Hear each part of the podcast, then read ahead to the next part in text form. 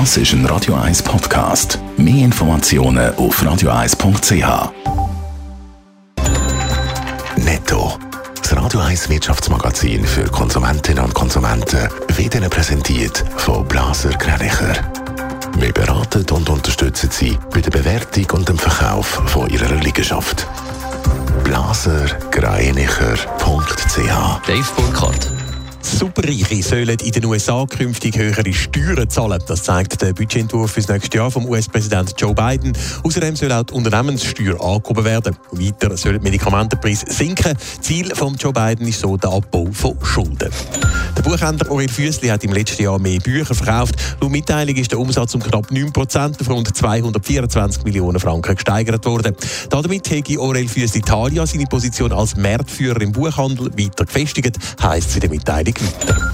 Der Handyanbieter MobileZone schaut auf ein erfolgreiches Jahr zurück. Laut Mitteilung ist der Umsatz um 2% auf gut 1 Milliarde Franken gestiegen. Der Gewinn hat um 6% zugelegt auf rund 70 Millionen Franken. Aufgrund des Ergebnisses wird die Dividende bei MobileZone um 6 Rappen auf 90 Rappen pro Aktie erhöht.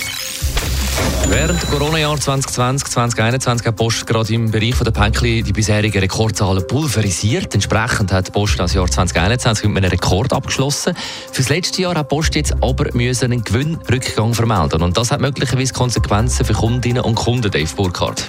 Der Gewinn bei der Post ist im letzten Jahr mit knapp 300 Millionen Franken rund 160 Millionen Franken tiefer ausgefallen als noch im Jahr voran. Außerdem muss die Post bis Ende Jahr 100 Millionen Franken einsparen, wie der Postchef Roberto Cirillo gegenüber Blick TV sagt. Darum sollen unter anderem Preise bei Brief und Päckchen ab nächstes Jahr auf.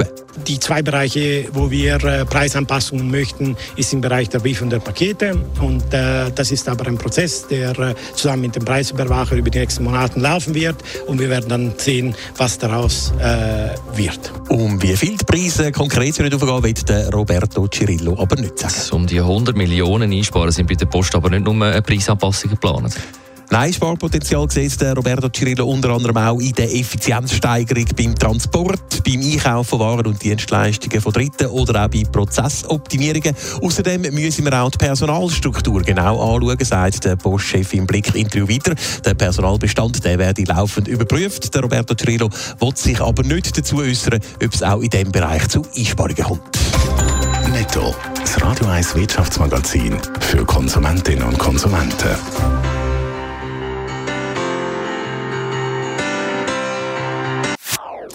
Das ist ein Radio 1 Podcast. Mehr Informationen auf radio1.ch.